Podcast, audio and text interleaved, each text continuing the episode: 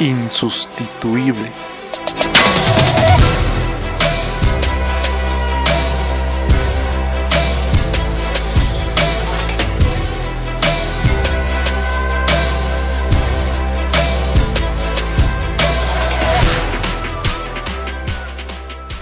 Bienvenidos al sexto episodio de Insustituible, el podcast diseñado para personas que están dispuestas a sobresalir del montón. Personas que desean esforzarse, desean correr una milla extra. Personas que desean ir más allá de sus posibilidades. Yo soy Sergio Vasco y para el sexto episodio estoy compartiendo la entrevista que tuvimos con Nicole Antuña, en la que nos habló sobre personas de triple impacto.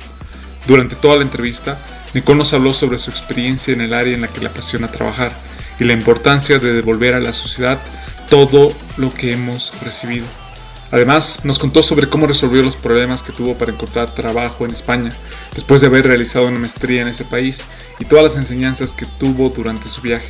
Pero el tema principal fue las personas de triple impacto, y nos contó sobre cómo podemos transformarnos en personas que tengan valores, sean comprometidas, responsables, críticas y exigentes consigo misma y con el impacto que dejan en su entorno. Espero disfrutes este episodio tanto como yo disfruté la entrevista y te motive a construir tu propio futuro, a ser insustituible.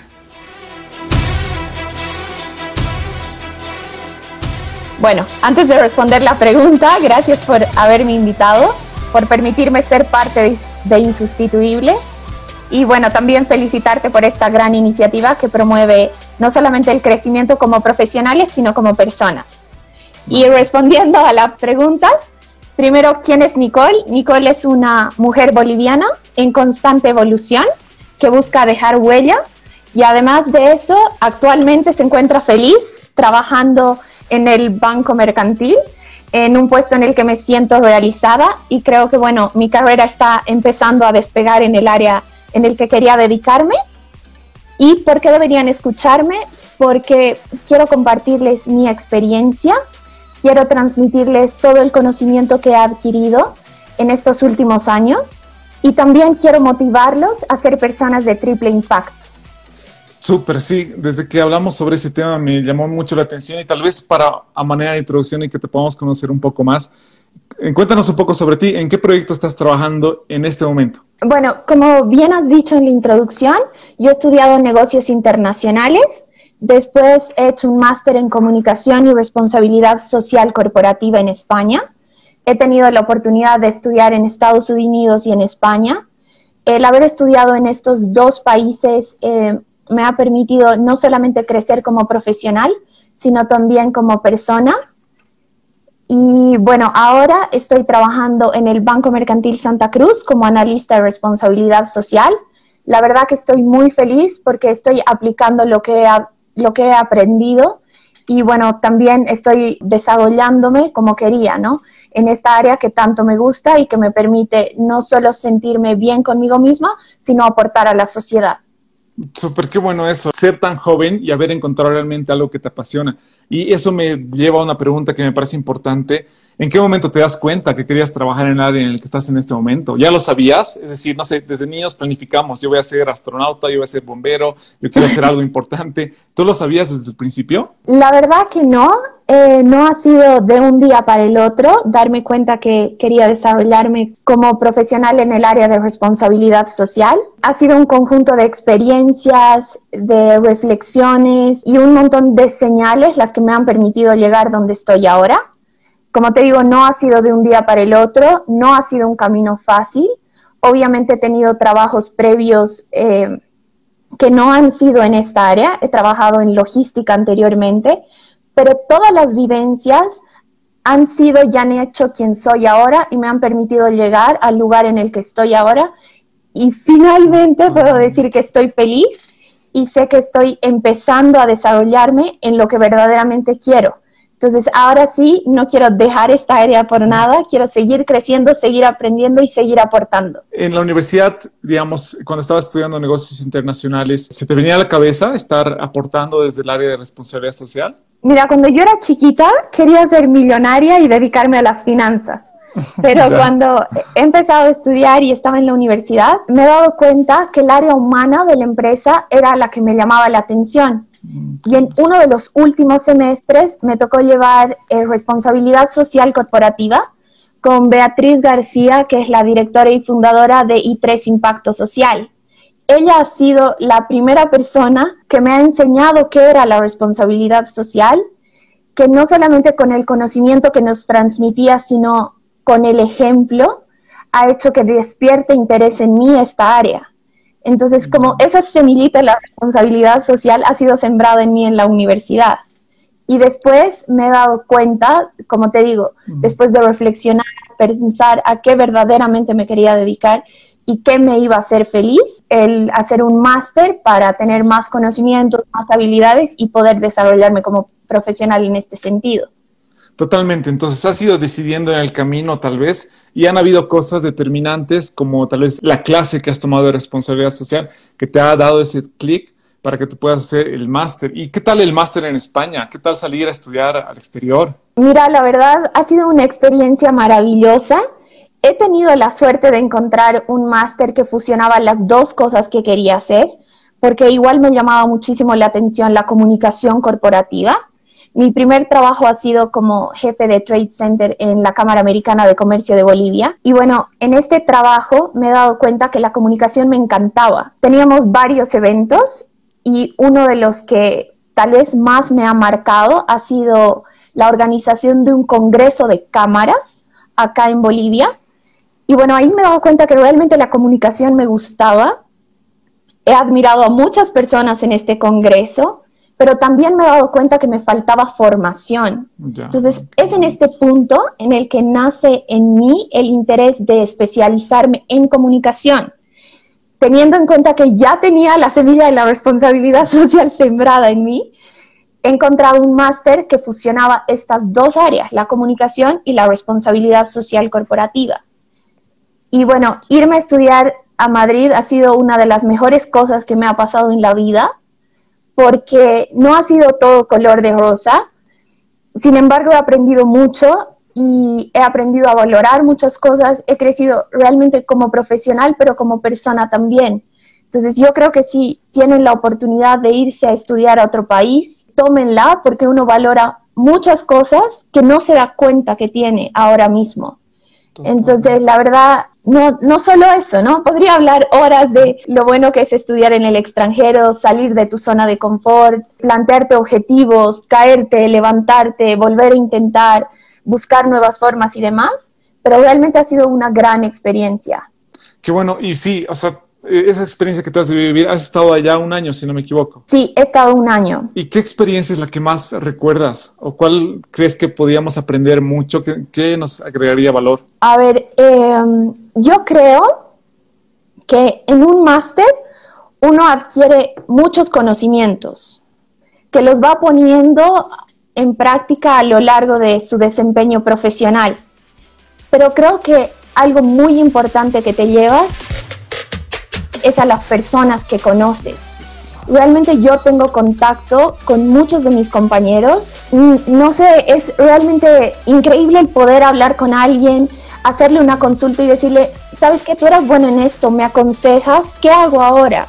Justo el otro día llamaba una de mis mejores amigas, una ecuatoriana, se llama Verónica, y le preguntaba acerca de las estrategias de marketing digital realmente ella era una experta en el área, entonces la verdad con dos o tres ideas me ha ayudado un montón y me ha permitido hacer una propuesta. Entonces creo que te llevas el conocimiento, pero también a las personas que conoces. Por eso creo que es tan importante generar lazos. Sí, totalmente. Y es clave, la universidad creo y los posgrados que podamos realizar son importantes justamente para generar ese tipo de lazos, conexiones entre personas que no necesariamente sea tu amigo, no necesariamente hayas pasado las experiencias de la vida con esa persona, pero el hecho de conocerla te permite generar después eh, la conexión con esa persona, no sé, escribirle, pedir ayuda, un mail o algo, un correo por WhatsApp, te ayuda mucho. O el simple hecho de recibir un feedback, ¿no? Te, Totalmente. Son personas que vienen de, de otra cultura, entonces muchas veces te amplían la mente. Sí, sí. Aprendes y también aprenden de ti, ¿no? Eh, exacto, ese intercambio de culturas es muy importante. Y ahora, estabas en España haciendo una maestría. ¿Qué pasó? ¿Por qué decides volver a Bolivia o por qué no buscar ahí, tal vez en el continente europeo, más oportunidades? La verdad es que esta es la parte triste y feliz de la historia, yo tenía la idea de, irme a España, no solamente a hacer el máster y terminar satisfactoriamente mi especialización. Yo quería tener, bueno, la oportunidad de trabajar en España y de hacer mi vida allá. Esa era mi, mi idea el día que decido irme, ¿no? Estaba realmente en mi cabeza el hacer el máster, conseguir trabajo, tener una vida allá, valerme por mí misma y ser completamente independiente. Y bueno, la verdad, las cosas no, no han salido como yo quería. Sí tengo la conciencia tranquila porque puedo decir que he hecho hasta lo imposible por encontrar trabajo allá. He asistido a un montón de talleres, he mejorado mi currículum, he postulado por diferentes plataformas, investigaba sobre una teoría, sobre otra, la ponía en práctica, le daba un giro a mi currículum. Pedía asistencia en la universidad, tenía una persona que nos guiaba, he mejorado mi LinkedIn, eso sí, les recomiendo que, que tengan su cuenta en LinkedIn, que la revisen, que la muevan, que lo actualicen y que refleje verdaderamente quiénes son ustedes y el valor que puede aportar. Bueno, pese a todos esos esfuerzos y haber tocado diferentes puertas, no he conseguido el trabajo y realmente eso ha sido muy duro para mí. He valorado muchísimo haber tenido la oportunidad de poder trabajar en Bolivia porque en España me ha sido imposible encontrar trabajo. Sí he tenido prácticas profesionales en Messi Forum, que es un foro que promueve la economía del propósito, la economía al servicio de las personas y del planeta, pero no he encontrado ese trabajo que me permita mantenerme y hacer mi vida de manera independiente como yo tenía en mi cabeza, ¿no? Entonces eso ha sido un golpe súper duro y además de eso he tenido un problema personal familiar y he tenido que volver más rápido de lo que pensaba. Mi cabeza ya al final del máster estaba en Bolivia realmente, mi corazón también. Entonces, nada, me ha tocado volver y cuando estaba en el aeropuerto de regreso he dicho, bueno, me toca plantearme nuevos objetivos, nuevos proyectos, nuevas metas. Y he vuelto con la conciencia tranquila, como te digo, porque realmente he tocado todas las puertas, he aprendido un montón, he valorado un montón. Entonces, bueno, ahora estoy aquí y puedo decirte que estoy feliz en, en mi trabajo, me siento realmente satisfecha con lo que estoy haciendo, sé que me falta un montón por aprender, un montón por crecer, pero creo que estoy en el camino. Y si bien las cosas en Madrid no se han dado como yo quería, ahora estoy feliz y sí puedo decir que creo en la justicia divina, que pese a que las cosas no salgan tal y como uno lo planea, las cosas se van a dar si es lo que verdaderamente quieres. Yo no estoy trabajando en responsabilidad social ni en proyectos de ejecución con impacto social en Madrid, pero lo estoy haciendo en mi país. Y eso también me hace muy feliz, hacerlo para, para el país del que vengo. Claro. Y sí, ahora te, noto con mucha claridad en lo que me hablas, pero ese rato, como tú dices, cuando estabas en el aeropuerto, ¿qué tan fácil ha sido replantearte las ideas? ¿Qué tan fácil ha sido decir, ya, esta mochila tal vez de triunfar, por así decirlo, en otro país, no lo he podido hacer, pero quiero otra vez reconstruirme y otra vez ponerme metas, otra vez trabajar en mí misma, seguir enfocándome. ¿Qué tan fácil fue? ¿Qué tanto duró ese periodo? ¿Fue de la noche a la mañana o si sí te tomó su tiempo? Mira, la verdad, eh, cuando estaba en el aeropuerto, ahora que me preguntas, me estoy acordando, mi hermano en mi graduación eh, me regaló un libro que se llama Principios de Ray Dalio. Y me acuerdo que vi el índice y había un capítulo que se llamaba aceptación entonces yo decía, a ver, Nicole, tienes que aceptar lo que ha pasado, aceptar que no pudiste quedarte, aceptar que te toca volver. Obviamente lo que yo más quería en ese momento, y eso sí me ha ayudado, era ver a mi mamá.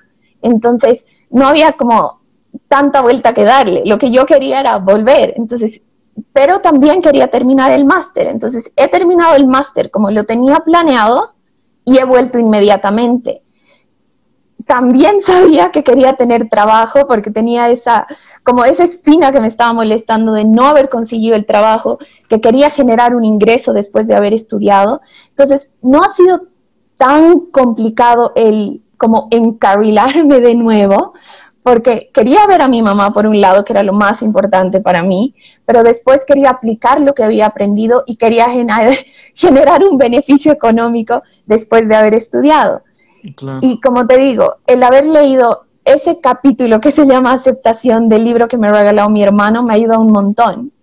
Y en, en el vuelo he estado completamente tranquila, en paz, porque he dejado todo en Madrid, he hecho todos los esfuerzos por quedarme, pero las cosas no se dieron. Entonces, bueno, nada, me tocó volver y puedo decirte feliz que al, al mes de haber llegado o a las tres semanas, he vuelto a la empresa para la que trabajaba antes de irme. Y realmente yo creo que esas puertas se me han abierto nuevamente porque yo he dejado lo mejor de mí en esa empresa, pese a que no era a lo que yo me quería dedicar. La logística no era lo que me apasionaba. Siempre he tratado de hacer lo mejor posible. Obviamente uno siempre se equivoca y siendo joven pues comete muchos errores porque estás empezando, estás aprendiendo. Pero si uno tiene la conciencia tranquila de que ha hecho las cosas bien, de que pone en práctica sus talentos, sus capacidades y, lo, y además lo hace de corazón, pues se puede ir en paz. Entonces, eso es lo que me ha permitido regresar a esta empresa y realmente volver a ver a mis compañeros de trabajo ha sido súper lindo. Y no te olvides que yo valoraba excesivamente la oportunidad de tener un trabajo que no se me había dado en otro país, ¿no? Claro, aquí vuelves y se te abren las puertas nuevamente. Dos enseñanzas que me han encantado. La primera, y una palabra muy sencilla que nos ayuda a disfrutar el presente que tenemos, que es acéptalo. Es decir, desde tu parte realmente lo has hecho todo, por ti no ha faltado. Tú te has esforzado, has mejorado tu currículum, has ido a diferentes forums, pero tal vez las oportunidades o las puertas no se abrieron y ya, y lo aceptas. Y vas y esperas realmente qué es lo que va a suceder. Si no sabes, no sabemos tal vez qué es lo que va a pasar en el futuro o qué es lo que, lo que te viene. Entonces, eso me gustó mucho, que realmente lo hayas podido aceptar, lo hayas podido eh, hacer tuyo y aceptar nuevos retos también que ya venían en, el futuro también para que otra vez encaminar ese propósito que tú tenías. Exacto. Y esa palabra acéptalo, creo que muy pocas veces la utilizamos y por eso nos lastimamos mucho. y ahora, el segundo que, que, igual me gustaba que decías es que donde estés, tienes que ser la mejor en lo que haces. Y tal vez era un área que no te gustaba a ti, era un, bueno, el área, repito la palabra, que no te gustaba, pero recuerdo cuando yo entré a la universidad y mi hermana me dio el consejo igual, sabes, a mí, ella me decía, sabes, aquí a mí no me gustan las finanzas, entonces porque no me gustan las finanzas, yo he pasado la materia a la primera, porque no quería repetirla tantas veces, no quería volverme a ver con esa materia. Entonces, si tú vas a estar en algún lugar, hazlo todo no sé, con esa perfección, con esa excelencia para dejar huella. Exactamente. Creo que es lo más importante, dar lo mejor de uno. Luego las cosas se van poniendo en orden y uno, uno va logrando lo que quiere. Las cosas no llegan en el momento en el que nosotros queremos muchas veces, pero sí llegan si uno hace su esfuerzo y si además tienes la conciencia tranquila de haber hecho bien tu trabajo pese a que no era lo que te encantaba. Yo creo que muchas veces es una decisión que tu trabajo te guste. Uno puede darse modos de que su trabajo actual le guste pese a que no sea lo que eh, lo apasione pero sí puedes hacer que te guste, sí puedes hacer un buen trabajo, sí puedes dejar huella, sí puedes generar tu marca personal. Totalmente. Pese a que no sea lo que te apasione. Después viene lo demás. Si hay esfuerzo por detrás, después uno ve los resultados. Por eso te digo que yo creo en la justicia divina. Sí, totalmente. Me gusta mucho lo que dices. Y aquí están preguntando, para que no se nos vaya la pregunta, ¿cómo se llama el libro que te regaló tu hermano? Se llama Principios de Ray Dalio. Se los voy a poner en, ¿Te lo paso y tú lo pones o lo, lo, puedo poner en los comentarios igual? es un libro espectacular. Realmente eh, a mí me ha ayudado un montón. Eh, como te digo, lo he leído en desorden. Cuando siento que necesito algo y lo encuentro en el índice, pues lo leo. Y bueno, yo sigo a Ray Dalio en todas sus redes sociales que te da como life hacks todos los días, básicamente. Y sí se lo recomiendo a mis amigos. Súper, ahí está. Sí, entonces ya nos has contado un poquito más o menos de dónde, de dónde viene Nicole qué es lo que ha vivido. ¿En qué momento te encuentras con este concepto o empiezas a vivir lo que es una persona de triple impacto? Bueno, el concepto de triple impacto generalmente se lo utiliza en el mundo empresarial, ¿no? Triple impacto nos sirve para catalogar a las empresas sustentables y sostenibles. A mí me parece muy interesante aterrizarlo a la persona pues finalmente las empresas somos un conjunto de personas que están creando productos o servicios y lo ideal sería que estos productos o servicios tengan un valor incalculable. Pero como persona, yo creo que lo interesante es bueno, tener algunas ideas claras respecto al triple impacto que podemos tener como seres humanos. La primera que nos debería caracterizar es tener valores como el compromiso y la responsabilidad. Compromiso con nosotros mismos, pero también con nuestra sociedad. Las personas de triple impacto son las personas que saben que sus decisiones afectan a los demás, que no solamente la decisión es para ti y ahí termina, sino que tu decisión está afectando al resto. Y también creo que es muy interesante poner al servicio de los demás tus talentos y tus capacidades. Si bien es imprescindible generar un ingreso que te permita tener una vida digna, al aplicar estos, estos talentos y estas capacidades, ¿por qué no aportar a los demás? ¿Por qué no hacer las dos cosas? ¿Por qué no estar bien contigo mismo, luchar por el beneficio propio, pero también generar un impacto en la sociedad? Creo que muchas veces las personas valoramos excesivamente la inteligencia, pero no qué hacemos con ella. Y esto es lo que hace una persona de triple impacto. Una persona de triple impacto sabe que tiene capacidades, sabe que tiene talentos, busca el beneficio propio, pero no se queda ahí, va un paso más allá, hace un extra mile busca contribuir a la sociedad a la que pertenece y al momento de tomar decisiones no solamente piensa en la sociedad, sino también en el medio ambiente.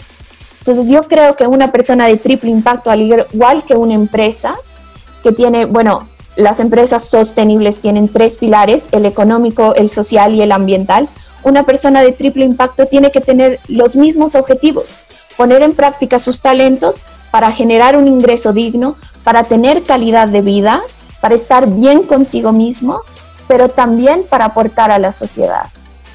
Wow, no, no da un concepto, creo que muy claro, una frase igual que me ha gustado mucho, pero me quedaba la duda y tal vez a las personas que están escuchando igual, ¿cómo me doy cuenta que yo puedo ser una persona de triple impacto? Es decir, estoy en mi trabajo, no sé, en, trabajo en una oficina de 8 a 6, o estoy todo el día en la universidad, o simplemente, bueno, en este caso que estamos en cuarentena, estoy todo el día en mi casa simplemente estudiando, o simplemente, no sé, jugando videojuegos. ¿En qué momento te das cuenta que te puedes convertir en una persona de triple impacto? Yo creo que no es que te des cuenta, sino que es una decisión.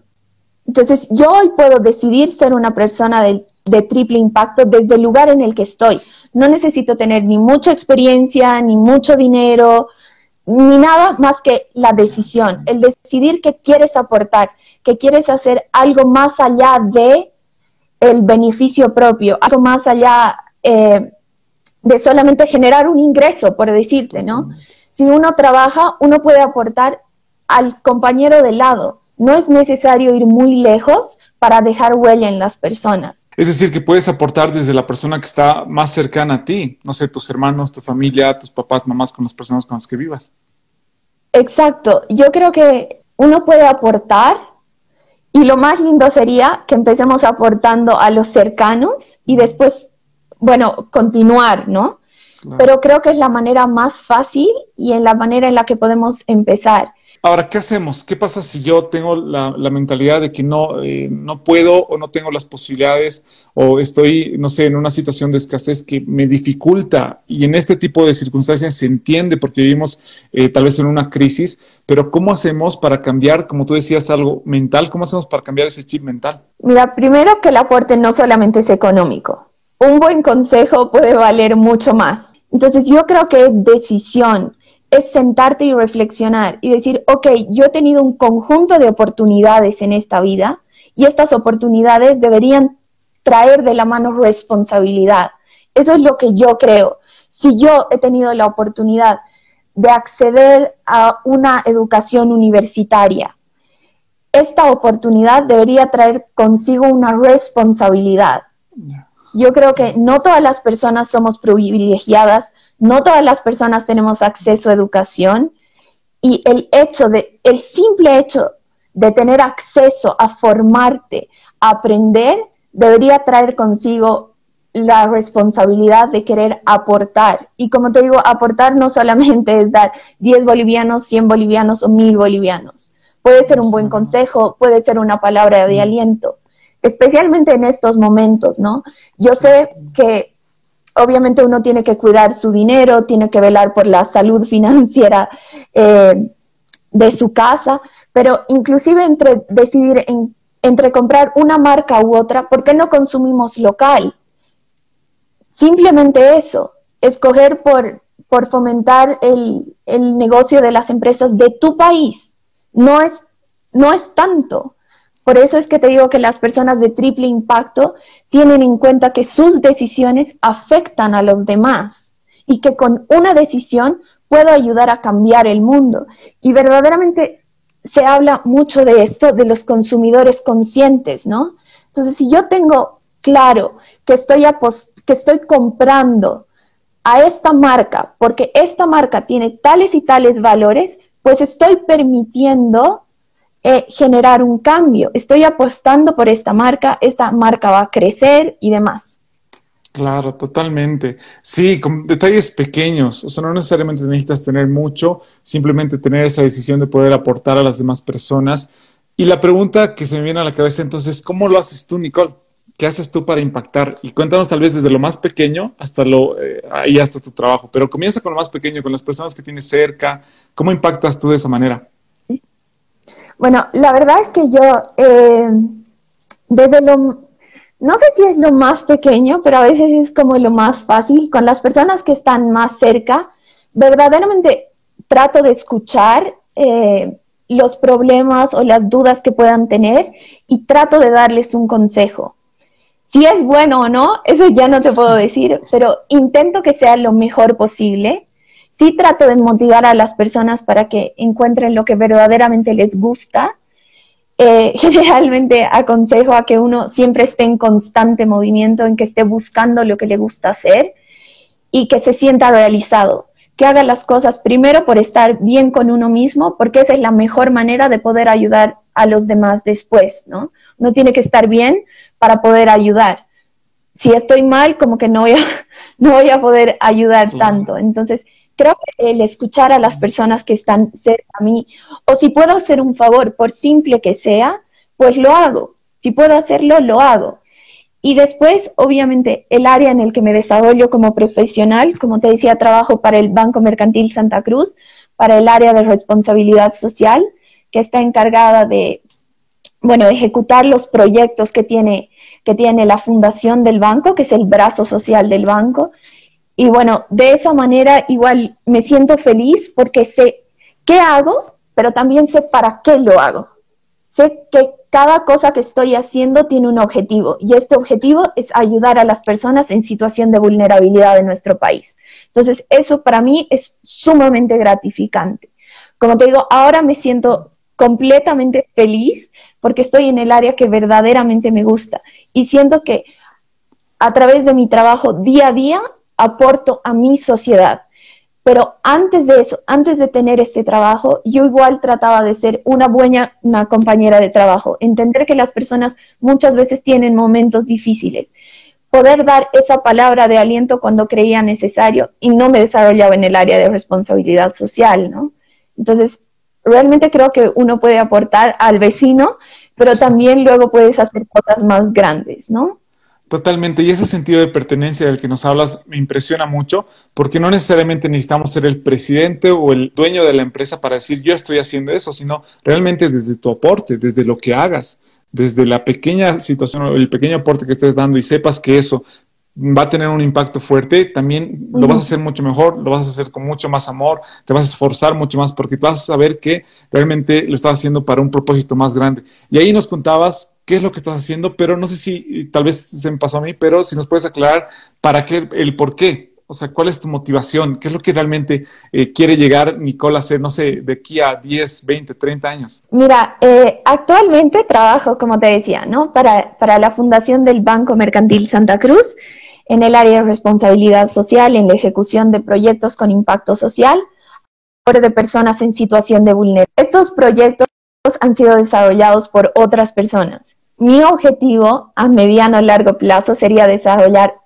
mi proyecto igual para aportar a la sociedad a la que pertenezco, pero que sea un proyecto desarrollado por Nicole. Bueno, eso te hace también soñar, ¿no? O sea, no te quedas donde estás, sino que realmente quieres seguir creciendo y quieres seguir aportando a las demás personas me permite aprender, me permite ganar experiencia y creo que esa es la manera de poder formular un proyecto a futuro.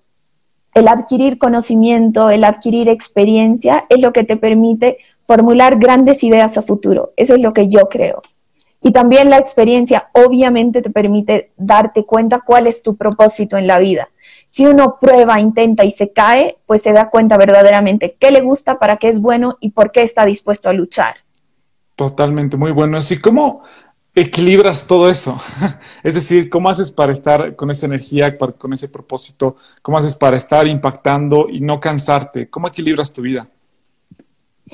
Mira, la verdad es que yo agradezco, como te decía, que lo primero que hago es agradecer por tener las oportunidades que tengo, por haber tenido el acceso a la educación, por tener a mi familia a mi lado, por tener a mis amigos. La verdad es que agradezco por tener lo que tengo. Em, y bueno, eso, eso como que, como que, no sé, es, eh, creo que es el primer paso, que uno debería agradecer por lo que tiene y por tener la oportunidad de poner en práctica eh, lo que le gusta, ¿no? Después, obviamente, uno tiene momentos más difíciles. Lo que yo hago es meditar. Realmente a mí me ayuda un montón meditar y hacer yoga. Creo que el tener eh, actividad física te ayuda, te, te hace sentir feliz. Y bueno, también me ayuda mucho compartir, ¿no? Si tengo algún problema, me gusta contarlo. Tal vez cuento demasiado, pero, pero creo que me gusta comunicarme con las personas. No en vano he estudiado comunicación y creo que compartir y hablar es la mejor manera, no solo de sentirse mejor, sino de, de llegar a lo que uno quiere. Creo que eso me ha ayudado mucho en la vida, el hablar, el decir las cosas. Qué bueno eso, nos hablas que realmente vives una vida en la cual no solamente estás tal vez, y no es bueno que todo el rato estemos nosotros dando, dando, sino que también recibes, compartes y tal vez las personas igual te dan ese feedback, te pueden dar algún consejo y eso, recibes de lo de la meditación igual, de hacer ejercicio, que creo que la mejor manera de ganar energía es haciendo ejercicio. Y eso te ayuda también a que puedas realmente alcanzar el propósito. Nos preguntaban, Alex nos decía, ¿podemos aportar a más de tres partes? Es decir, o sea, ¿Qué tanto podemos aportar? Entiendo tal vez de esa manera la pregunta. ¿Qué tanto podemos aportar? ¿O eh, existe el riesgo del que abarcar demasiado y en uno de esos lados ya no hacerlo bien? Mira, yo creo que uno puede aportar, como te digo, en su día a día. Y obviamente si ya quieres tener un proyecto mucho más grande, yo creo que es fundamental tener conocimiento y experiencia para no desviarte y para no equivocarte, ¿no? Entonces, para poder formular un, buen proyecto, yo creo que uno necesita eso, ¿no? Conocimiento y experiencia para no desviarte, ser súper realistas, obviamente, y no querer ayudar a todo el mundo. Tal vez empezar con algo más pequeño, pero que sea escalable, ¿no? Entonces, tal vez que sea como un proyecto más chiquitito en el que uno vaya perfeccionando sus ideas y bueno, posteriormente crecer. Pero una vez te hayas dado cuenta que esto funciona, que estás por el camino correcto, sin lanzarte algo más grande, ¿no? Qué bueno eso, comenzar con poco y va ser paciente también durante el proceso para alcanzar lo que quieres. ¿Y qué tanto, Alejandra nos preguntaba, qué tanto, se me fue la palabra, ahorita voy a volver, qué tanta inteligencia emocional, esa era la palabra, qué tanta inteligencia emocional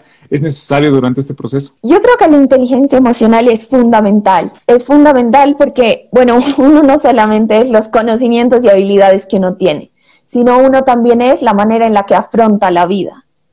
Especialmente yo creo que en este momento nos hemos dado cuenta que uno, uno tiene que ser resiliente, uno tiene que tener mucha fuerza, uno tiene que ser positivo, uno tiene que saber colaborar con los demás, uno tiene que saber tener paciencia. Entonces yo creo que la inteligencia emocional es fundamental para la vida.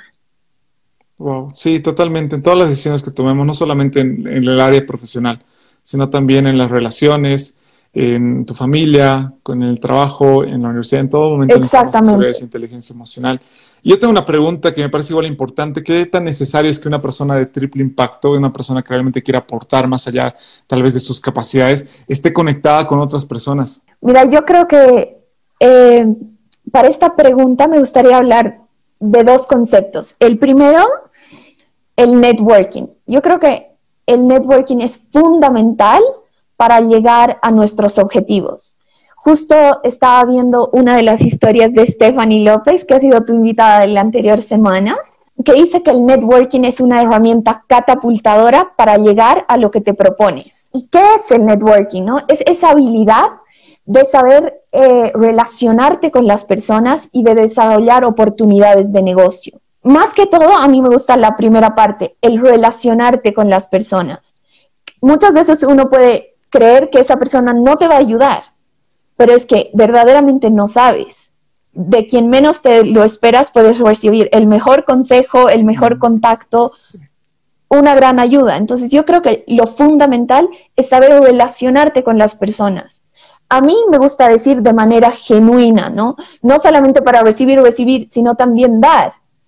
¿Por qué no yo ayudarte y tú ayudarme a mí? Y acá viene la segunda palabra de la que quiero hablar, que es la colaboración.